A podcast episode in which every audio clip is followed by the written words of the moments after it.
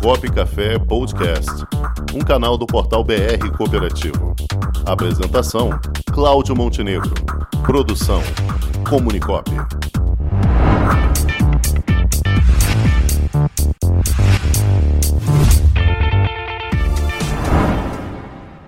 E por falar em crédito cooperativo, esta é a Semana da Educação Financeira, um projeto do Banco Central do Brasil. E para falar sobre esse projeto e a participação do Cicobi, Cicobi Rio de Janeiro principalmente, vamos conversar com a coordenadora do Instituto Cicobi, Silvana Lemos, coordenadora do Cicobi aqui no Rio de Janeiro. Boa tarde, Silvana, tudo bom?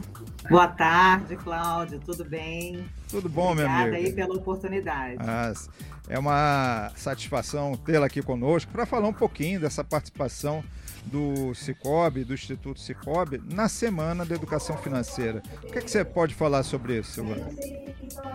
Então, esse sempre foi é, para nós aqui do Cicobi Central Rio o principal evento nosso, né, em termos de propagar a educação financeira. Aliás, fomos a primeira instituição financeira a levar esse conhecimento à praça pública. A gente, antes da pandemia, a gente fazia esse evento no Largo da Carioca, né? oferecendo palestras de educação financeira e também clínicas financeiras, orientações financeiras gratuitas. Fizemos isso 2017, 18, 2019 e o ano passado a gente só conseguiu fazer isso online e esse ano a gente está com atividades online e também presenciais, Cláudio. Certo. Então, qual, qual, qual é o, o, ritmo desse trabalho? Como funciona na prática, Silvana? Então, esse é um trabalho fomentado pelo Fórum Brasileiro de Educação Financeira do Banco Central, né? E a ideia é que os cidadãos, as cidadãs brasileiras, tenham, tenham, quer dizer, a gente tem muita gente que ainda não tem conta em banco, né? Que ainda não é reconhecido pelo sistema financeiro. E a ideia é que esse também, que esse conhecimento que a gente também não aprende na escola ainda, isso só foi é, passou a fazer parte do currículo a partir deste ano, né? O que ainda não foi implementado também por causa da pandemia, é que a gente se torne mais consciente nessa relação com o dinheiro, né, Cláudio? Porque a gente não teve essa oportunidade de aprender na escola, a gente já acorda gastando quando a gente abre a torneira, quando a gente acende a luz da nossa casa, quando a gente né, liga o fogão de manhã para passar um café. E essa relação com o dinheiro a gente não é acostumado a debater dentro de casa, a conversar com os nossos pais, com os nossos companheiros, com os nossos filhos, e o quão importante é esse valor nas nossas vidas, né? E o Banco Central, para esse ano, né, o lema da, oitava Semana Nacional de Educação Financeira é planejamento, poupança e crédito consciente.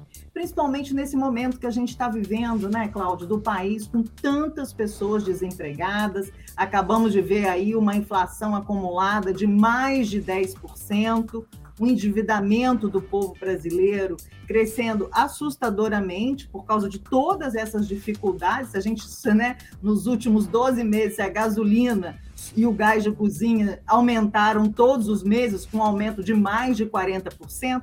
Né, como é que as pessoas estão se relacionando com esses aumentos? A gente, toda vez que vai no supermercado, vê aí que de uma semana para outra, esses aumentos absurdos, e a gente precisa se organizar em relação ao dinheiro, né? E muitas das vezes o desafio é o que é necessidade para mim não é necessidade para você, né? E esses valores a gente precisa compactuar para a gente conseguir viver melhor. Perfeito, Silvana. O jornalista Cláudio Rangel também vai lhe perguntar aqui. É, boa tarde. É, o, o seguinte, a, a, como a senhora falou, muitas pessoas pensam que a educação financeira é uma, uma expressão distante, que só lida com dinheiro, com bancos é, muito, é, vamos dizer, distantes deles, e não faz aquela associação de que o ato de ligar uma luz também é algo que abala as finanças da pessoa. É, e não existe Principalmente essa... a luz, né, Cláudio Rangel? É, que anda, anda, tão cara, a né? Luz está pela hora da morte. Não existe Fala essa... não, gente. Não existe essa dificuldade de fazer associação com outras questões que estão, são financeiras, mas não tem aquele carimbo do Banco Central, vamos dizer assim. Eu, eu, não entendi a sua pergunta. Você pode repetir para ver se a gente consegue explicar melhor aqui para poder. Não, porque eh, a educação financeira vai um pouco mais além, envolve outros comportamentos eh, de consumo, como a senhora falou, de água. A pessoa abre a torneira, então está gastando ali e não tem a consciência que eh, isso está abalando financeiramente tanto ela quanto o, o grupo, a sociedade ali.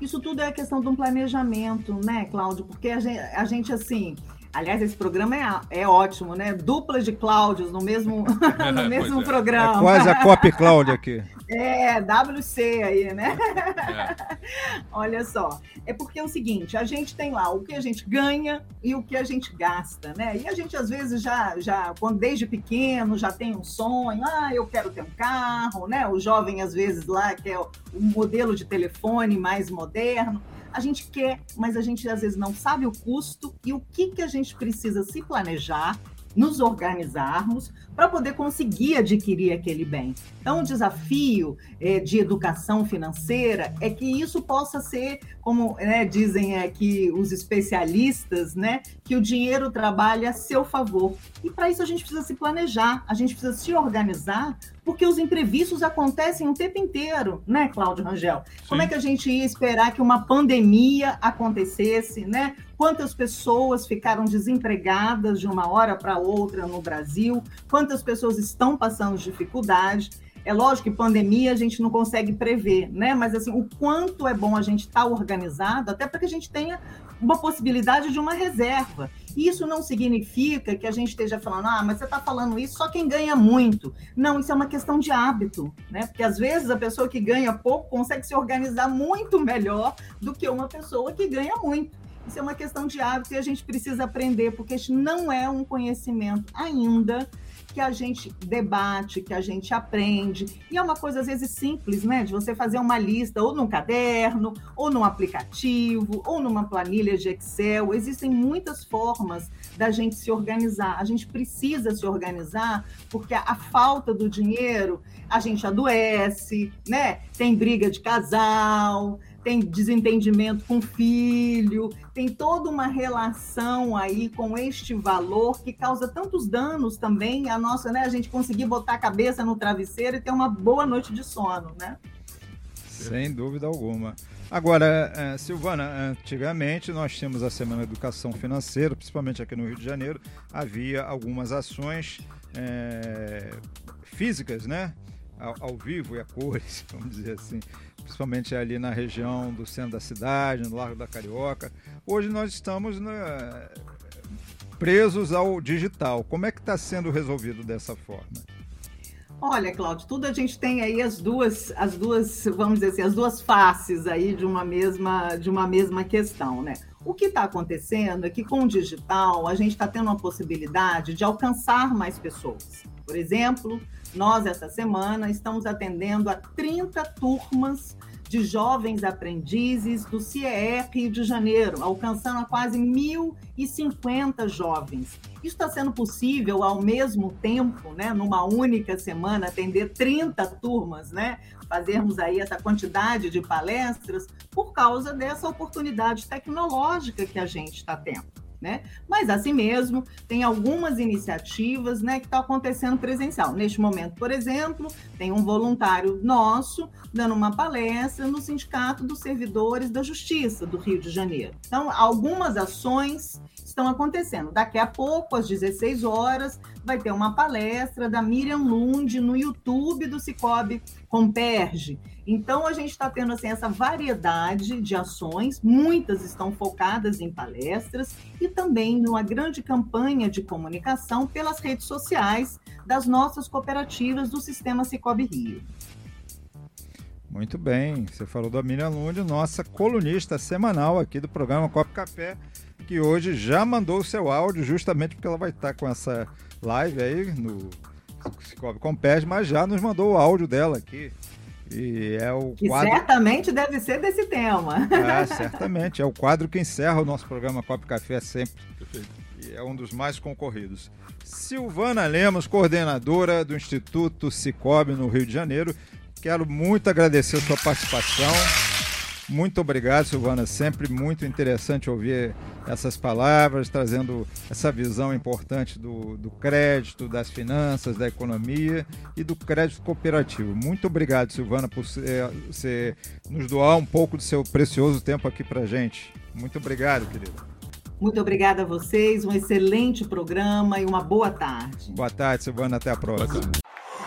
Com o esporte aprendi que cooperar é a grande sacada e que as maiores vitórias vêm quando a gente se une. No cooperativismo também é assim. Mais do que um modelo de negócio, o COP é um jeito diferente de empreender e está espalhado por toda parte do campo à cidade, nos produtos e serviços, facilitando a nossa vida e gerando renda para muita gente. O Guga Kirten e quase 15 milhões de brasileiros já são COP. Vencer você também. Tudo ao seu redor já é. Somos.cop.br